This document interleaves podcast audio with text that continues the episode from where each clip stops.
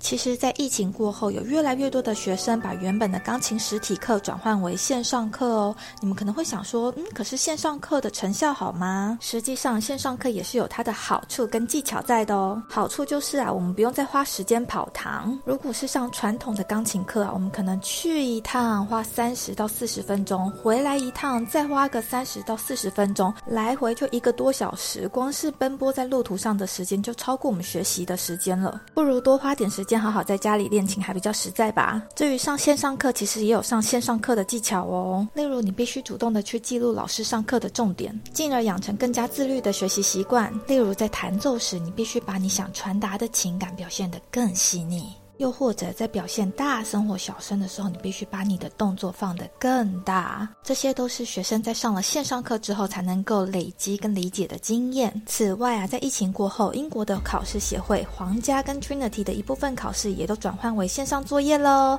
赶紧让自己加入这个用网际网络学习的时代吧！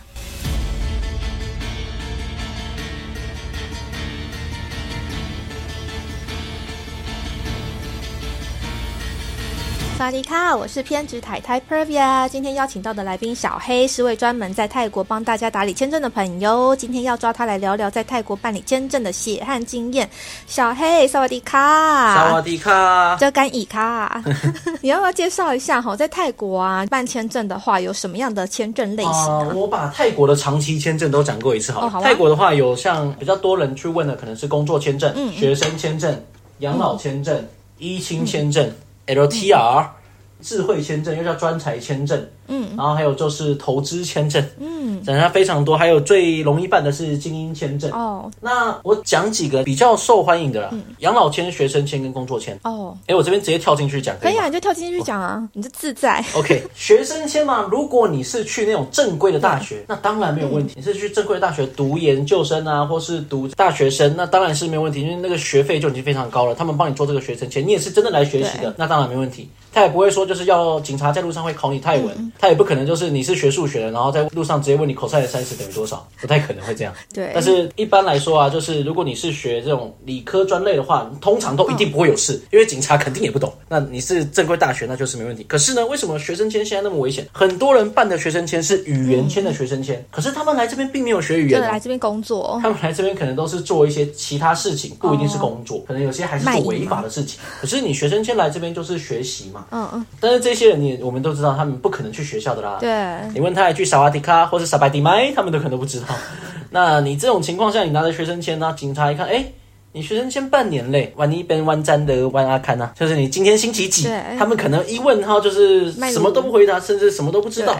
哇，那你就出事了。你办语言签在这边半年了，甚至你办语言签在这边两三年了，你一句泰文都不会说，那你就是可能被遣返，因为他们就是可以直接怀疑你是办的这个签证，可是来这边做其他事情。对，什么事情他们没办法去调查，或者说他可能不一定查得到。嗯，可他们可以直接就是有实力的证据，就是质疑你说。你一句泰文都不会，你来这边学泰文，那就是变成说，你这个情况下，你可能就直接被他们定义为你是就是来这边不是真的在学习的，对，是来做其他事情，嗯嗯，那就是可能会被遣返。其实这个比例还蛮高的，必须说。对啊，因为很多人其实自己身边有认识的人是这样办。哎，对啊，很多人呐，因为你看还有很多之前还有最麻烦的那个什么义工签跟佛学签，谁来这边真的是学过佛的，他连木鱼一下都没有敲过，我跟你说。然后还有那个什么义工签，义工签的话也是，你问他有没有曾经去路上捡过任何一个烟蒂，真的是。可能有很多烟蒂都是他自己丢的。哎，不要这样讲，我朋友真的是有人来这边做义工的啦。他去那个戒毒中心，确实确实。哦，那真的是很棒。对啊。但是太多人，他们拿着这个义工签，可是来这边也不是在做义工，他们没有像你朋友就是这么正向。那变成说现在义工签呢，你朋友那个应该都正规的，那个会有蓝本。可是很多人他们义工签，他们只是拿这个签证，可是没有真的在做义工，也没有蓝本。嗯。那你过海关的时候，海关看到你曾经有这个签证，但是你又没有蓝本的话，他们就是直接定义你就是你曾经在泰国违过法。嗯。所以就是举凡你的。护照里面有过一公斤、佛学签，你没有蓝本的话，你都会出事。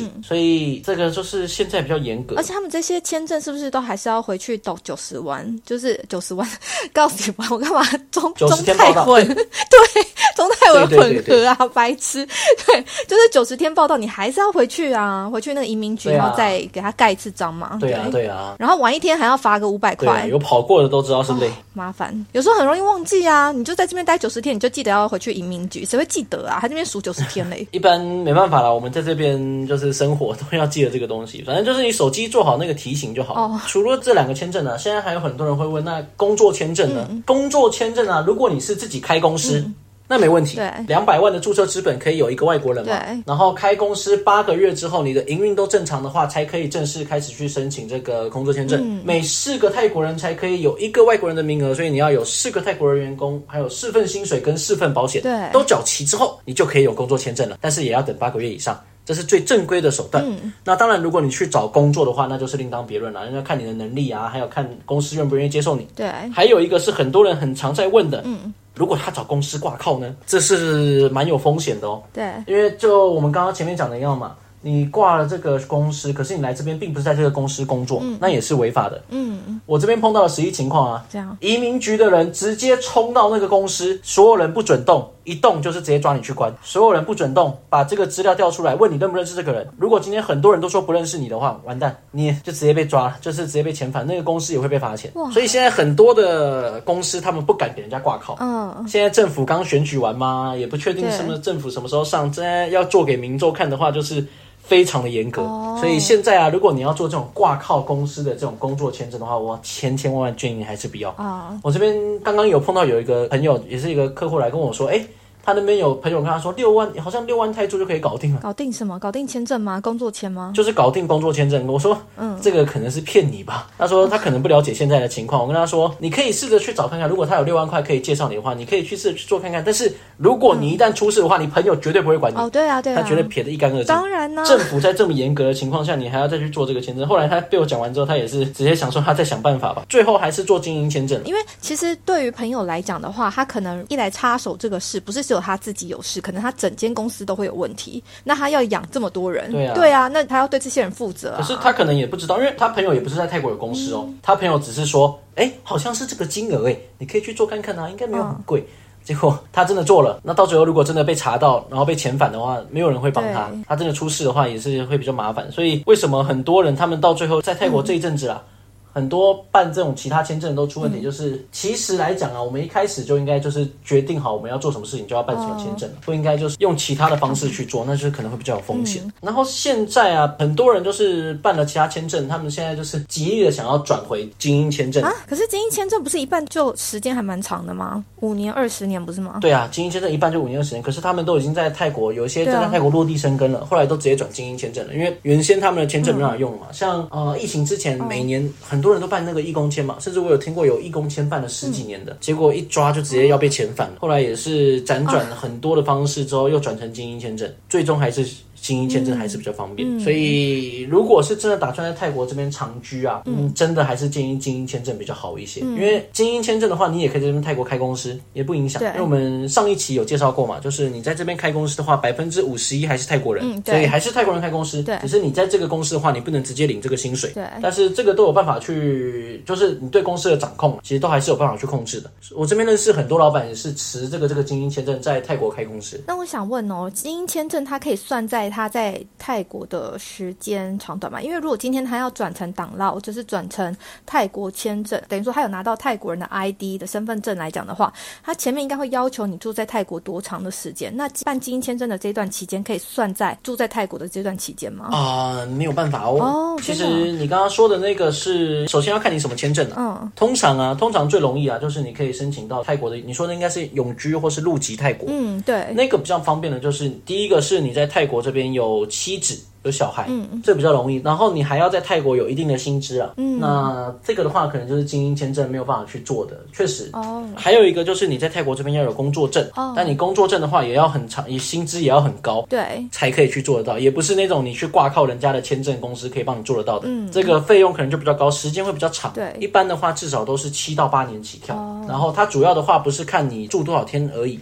他还要看你给泰国政府捐多少钱，税有没有正常缴，嗯，你这个不是一朝一夕就可以完成的啦，通常都是在泰国这边实际有妻子的，甚至是有自己的公司、自己的事业，是要很长时间，他们才可以去做到，也不是一一生办就马上办下来。因为像我爸妈、我公婆都已经来了二三十年了，都还没有呢。哎，我知道有个方式，我记得泰国政府啊，如果你是贡献移民的话，八十亿泰铢以上，好像八十到一百二十亿泰铢以上，也可以拿到泰国籍哦。呃，所以必须是比尔盖茨富豪等级的你就可以了，是吗？大概是这种阶段，就是你要对泰国有重大贡献。好，因为这个实在是金字塔顶端的顶端的顶了。那我想要问另外一个小八卦啊，就是关于精英签证这件事情啊，因为我曾经有朋友的朋友，反正就是他们办的是第一批的精英签证。那那时候刚开始精英签证在做的时候啊，他们其实给他们条件是一辈子。对啊，对啊，那个时候超好。可能精英签证对，因为精英签证太多人办了，然后变得他们就开始限定门槛嘛，然后现在变成二十年，甚至有时候五年。那我知道他们第一批办的就会觉得好像有点抱不平，然后开始跟他们打官司。那我不知道现在的官司状况打得怎么样？你知道这个消息吗？呃，第一批办的，他们始终就是保持他们的权益了，政府那边没有不会去更改他后面的年限。哦，对的，还不错。对的，最终是这样，就是他们不会更改他们年限。可是呢，就是再也没有就是第一批的方案。哦，好。第一批那个真的是划算，可是当初的物价跟现在的物价也不能比。对啊，当初的物价可能那时候的第一批的那个金额啊，可能换算换算到现在，可能就是一两千万的价格。嗯，确实。所以对现在的这个五年啊，或是二十年，就六十万或一百万嘛，其实还是比较划算。那我想知道说，精英签证啊，它的好处是什么？除了你刚刚讲的，它比起其他的签证来讲，它是比较容易呀，就是你在出入关的时候都会好很多。那除了这个条件之外，它还有很多附加的 bonus，你可以稍微提一下吗？可以啊，啊，首先精英签证的话，它可以就是你可以长期待在泰国这边五年到二十年嘛，这已经是就算第一个条件了。那再来就是啊，你要在泰国这边开银行账户，甚至美金账户。都可以，然后也可以去申请驾照，泰国的驾照哦。然后再来就是你去一些商场啊，会有专属的停车位，还有一些专属的折扣，高尔夫球啊、SPA 啊、酒店啊这些都有优惠。那我个人觉得啦，其实这样听起来是没什么感觉。我我个人觉得最深刻的感觉是在疫情发生的时候，疫情发生的时候啊，很多泰国人都还没打到疫苗，对不对？精英签证的会员已经打到疫苗，在泰国，它是比全球很多人都还要提早打到的。那么第一批有疫苗的时候，是先给精英签证，还有一些比较高级的打，是不能这样。没有，我觉得你讲。讲的很实在，就是高级重要的这些啊。官员吗？或是一些那种国家的精英、国家的选手啊之类的，就是那种比较重要的重要员啊，国家要员，这样讲好听一点。国家要员，他们可能就是会先打。那精英签证也是跟他们几乎都是同一批打的，比很多泰国人都还要早。这其实对于很多精英签证会员来说，我觉得真的那时候真的是感觉到精英签证真的是就甘心哎。再来还有就是当初啊，对疫情爆发的时候，是不是泰国人都没办法入境？可是那时候啊，精英签证的会员啊，是泰国人一开放可以入境的时候，精英签证的会员是跟着泰国人一起可以。反正你就想象，你就是个精英。你办了精英签证之后，就很多事情对你来说都无往不利了。就是可以这样说，就是泰国人对于精英签证这个会员，他们其实真的是蛮好的。对，就算你在泰国发生了各种事情啊，或是国家发生各种事情，他们也都会就是考量到您这边的利益，就不会让你觉得自己像是一个外人。那本来呀，他有那个机场接送，请问一下，这个福利现在还有吗？还有啊，还有啊。但这个就是要看你是选择哪一类的精英签证，有一些有，有些没有。真的？对啊，不过。现在跟你介绍的方案呢，就是我们刚刚说五年六十万嘛，二十年一百万泰铢起。这个方案呢，在十月份左右可能就要全部取消了。哦，所以要涨价吗？因为我是听你那里那集是吗？对啊，就是你现在看到的所有方案全部都没了。未来的话会有推出新的方案，五年的话是九十万泰铢起，嗯，十年一百五十万，最夸张二十年直接变成两百五十万泰铢起。所以你我们现在公布出去，就是要赶快跟大家讲说，你想要办的话，要赶快办哦，不然越后面越贵呢。对的，现在其实蛮多台湾的客户来这边办理的啦，因为担心发生一些国家的情况嘛。那他们可以提早来泰国这边居住就比较方便。我不知道在你这边可不可以讲？可以啊，因为其实好了，我自己讲啦，就是很多人最近也是来这边投资房产啊，因为他们也是很害怕政局有什么改变，真的打起来，对啊，对啊，打起来，对啊，因为我们都有听到消息，其实相信其他人也有听到了，很多的一些客户都主动来跟我说，就是他们有听到什么消息啊，什么时间之内会打，啊，会怎样怎样怎样的，这个已经是很多台湾人现在担心的。可是这个也是一个投资啦。就变成说，你要在其他海外有第二个家，甚至是把你的资产外移去做一个。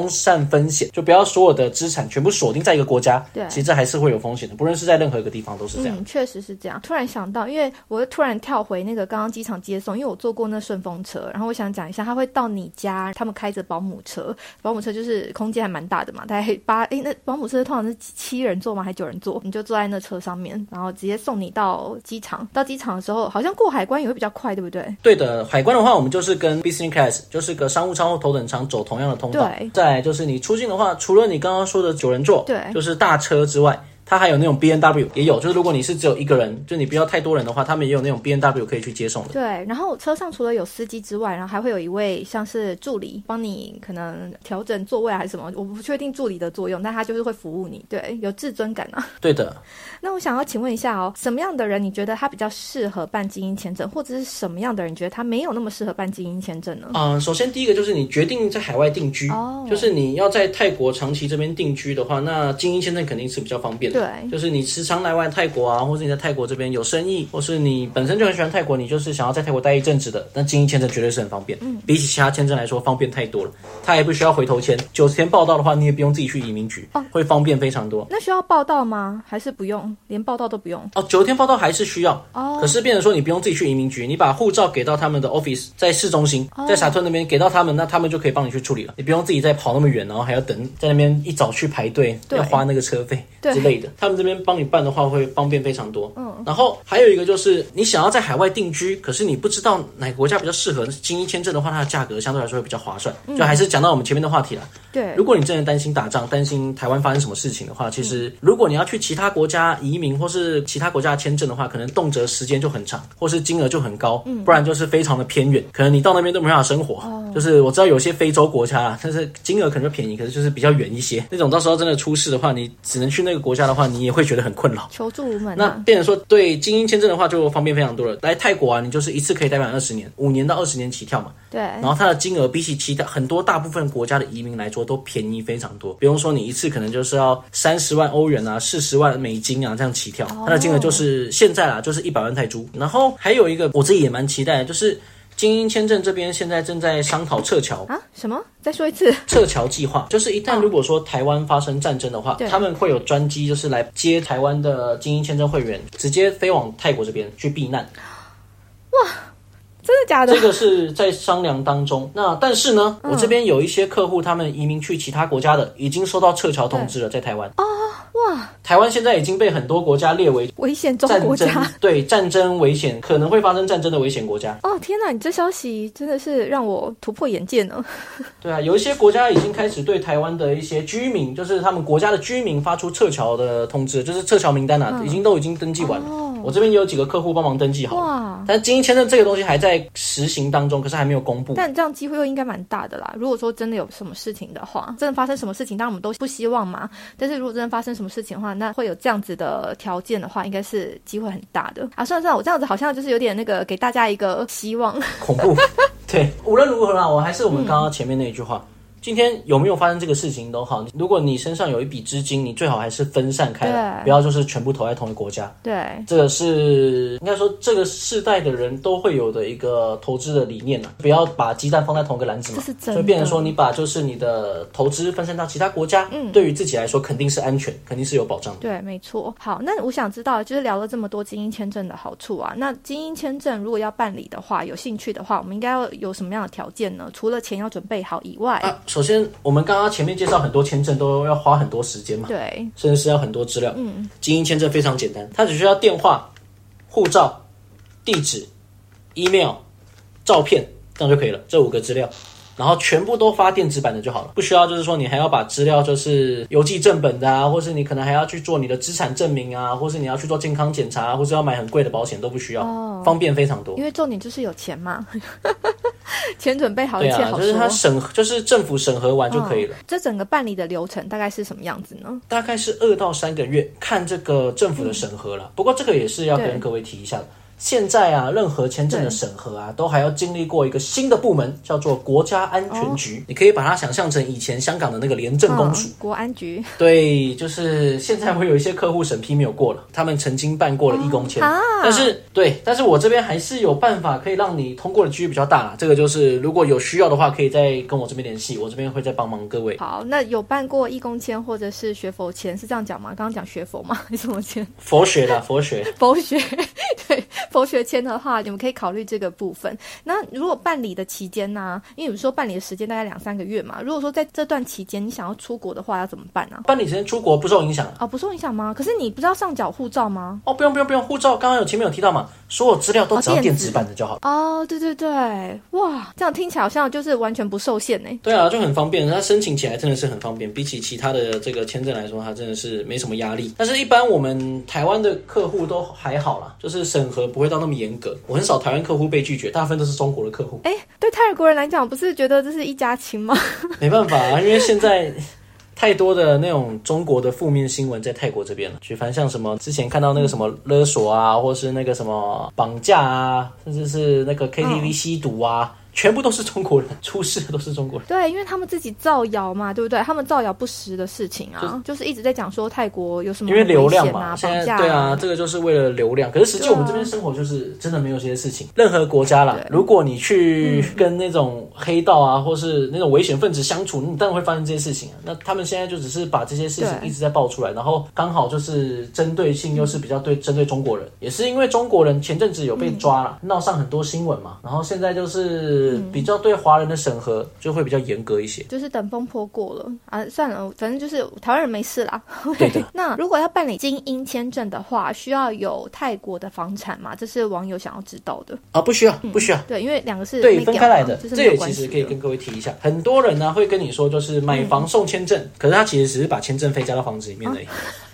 啊，一般我不建议这样的，一般我建议就是签证跟房子我们分开来买。你把签证办好之后，你在泰国这边你租租看。你把这个区域租，就是你可以自己先在这边踩过之后，你在这边租一段时间，你真的觉得不错，你再买。你不用说，就是房子跟这个签证搞在一起，结果这个房子你住了不喜欢，然后甚至是这房子本来就很远，然后就你出了之后，你发现你要在市中心又租一套房，然后你原先那个房子又租不掉，那就很麻烦。我必须说，这商人真的出逃就贼呢，连买房送签证这种都是可以想得出来。对啊，就是把签证费加进去啊。但是我一般不建议这样，我一般建议就是签证跟房产分开来买。对，我这边就是碰过太多案例了，所以如果有要办签证或是需要就是在泰国购房的，我们都是分开来服务，不会说就是你买签证，我就是一定要就是跟我去买这个房产，没关系。嗯，即便你要租房，我们这边也可以协助你。没错，因为房子不管怎么样，你就还是外国人，两个是没有相干的。好，那今天谢谢小黑的分享。小黑，你还有什么想要跟大家讲，然后还没有聊到的吗？我还没有问到的。我在硬想一个东西出来，可是好像没有。啊，这样子啊，对对对，那个申请的话要尽量把握在就是六七月份的。因为我们十月份就要涨价嘛，那审核大概是二到三个月，尽量在它涨价之前就是审核下来。如果说八月然后才开始申请，然后十月刚好涨价，那他要怎么去算？哦，他们以递交的时间为准。对，可是呢，我刚刚前面有提过嘛，就是你有可能被拒绝。对，可是拒绝啊，任何一个国家拒绝你签证都不会给你理由的，你就会知道你被拒绝了。那你不知道为什么，所以说我们最好就是在它完全涨价之前就已经先知道自己什么情况，就是申请完了或者没申请完，那没申请完我们该怎么再去做下一步？所以最好是在我们就是六七月就直接先去递交。好的，谢谢小黑今天的分享。好，那如果呢，就是你有什么黑记录的话，想要找小黑帮忙，黑记录找小黑帮忙，听好像绕口令。这部分呢，就麻烦你再跟我们联络喽。然后呢，联络资讯会放在资讯栏里面，有兴趣的朋友再跟我们好好的讲一下你的状况，诚实以对啦。这样子我们才知道怎么帮你啊。好，那小黑，谢谢你来跟我们大家分享这些资讯，下次再见，拜，谢谢各位，拜拜。如果喜欢今天节目内容的朋友，请别吝于把我们的节目分享给身边的朋友，并且我要呼吁一个好消息：最近发现 Line 有一个社群功能，性质感觉跟粉丝专业不太一样。因为我自己其实很讨厌粉专这个愚蠢的功能。总之，这个开放的社群跟听众的互动性比较高，于是我打算决定利用这个 Line 社群，让大家一起参与这个节目的狗戏三，例如说投票表决。标题要下哪一个，还有要问接下来受访者哪一些问题呢？啊，有兴趣的大家可以直接在 Line 上面搜寻“偏执台台 Podcast”。偏执台台这个节目主要是邀请来自四面八方的海外人士聊聊移居生活或者分享留学经验。如果有想要知道更多这方面资讯的，就请直接加入这个社群吧。有机会邀请到看你想要问哪个国家资讯的来宾，我就会像是一个媒婆一样，帮你完成你想要了解的问题。然后，因为进入偏执台台这个 Line 社群，需要等我的同意才能正式进入。那有时候我人在教课，平均每天看 Line 的次数就大概一两次而已。就请大家在送出邀请之后，有耐心的等我同意你加入哦。